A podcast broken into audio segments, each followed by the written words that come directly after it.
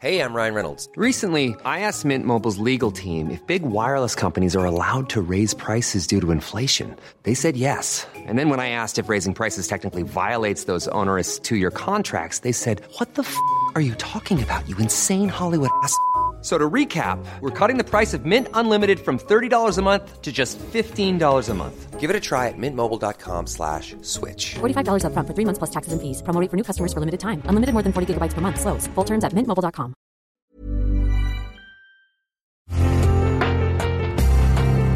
Una imagen vale más que mil palabras y a veces con tan solo escuchar viajamos al mundo infinito de la reflexión. Esta es la imagen del día con Adela Micha.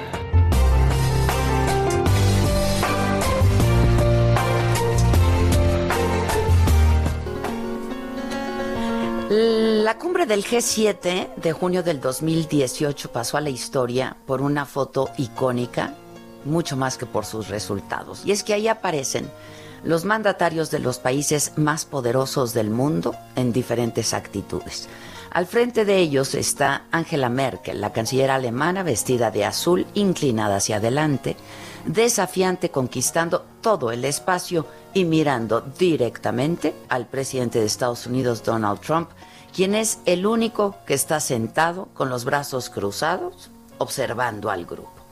Esta imagen que se hizo viral y que está en la categoría de clásico de Internet refleja fielmente a Angela Merkel, la poderosísima líder ejemplo de capacidad, eficiencia y honestidad, a quien Alemania despide con afecto y gratitud tras 16 años en el poder, luego de que su partido, la Unión Demócrata Cristiana, eligiera un nuevo dirigente como adelanto de su salida del poder que va a ocurrir este mismo año.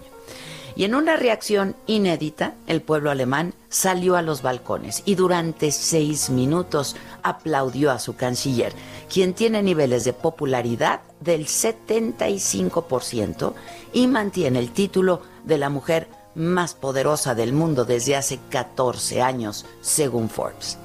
Angela Merkel transformó a Alemania, le devolvió la confianza en la democracia representativa y se ha ganado a pulso de verdad un lugar privilegiado en la historia no solo de su país.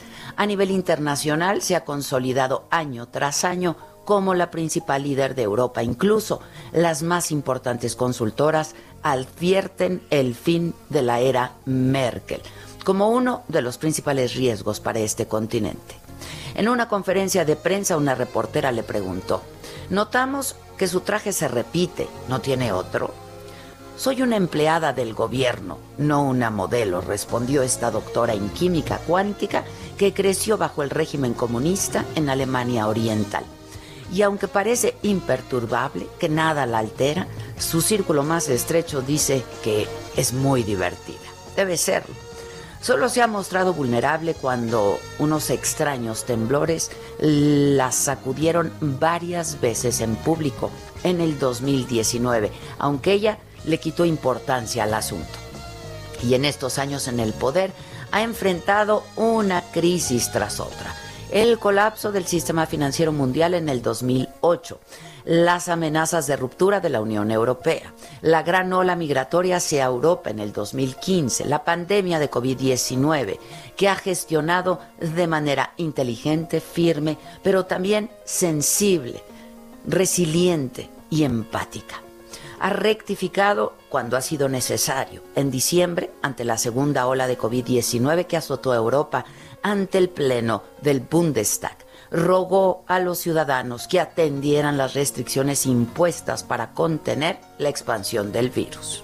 Es tut mir leid, aber es, es, es tut mir wirklich im Herzen leid. Aber wenn wir dafür den Preis zahlen, dass wir Todeszahlen von Tag am Tag 590 Menschen haben, dann ist das nicht äh, akzeptabel aus meiner Sicht. Und deshalb müssen wir da. Und die Konklusion heißt einfach, die Zahl der Kontakte ist zu hoch, die Reduktion der Kontakte ist nicht ausreichend. Ich will nur sagen, wenn wir jetzt vor Weihnachten zu viele Kontakte haben und anschließend es das letzte Weihnachten mit den Großeltern war, dann werden wir etwas versäumt haben. Das sollten wir nicht tun.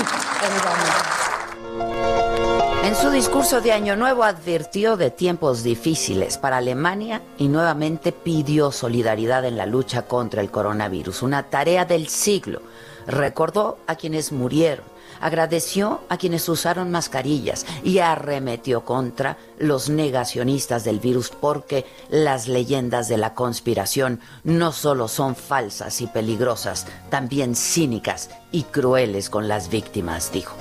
Ich kann nur ahnen, wie bitter es sich anfühlen muss für die, die wegen Corona um einen geliebten Menschen trauern oder mit den Nachwirkungen einer Erkrankung sehr zu kämpfen haben, wenn von einigen Unverbesserlichen das Virus bestritten und geleugnet wird. Verschwörungstheorien sind nicht nur unwahr und gefährlich, sie sind auch zynisch und grausam diesen Menschen gegenüber. Lassen Sie mich zum Schluss noch etwas Persönliches sagen. In neun Monaten ist Bundestagswahl, zu der ich ja nicht wieder antreten werde. Merkel, de 66 años, sin duda, será recordada como una de las figuras más trascendentes de la política contemporánea.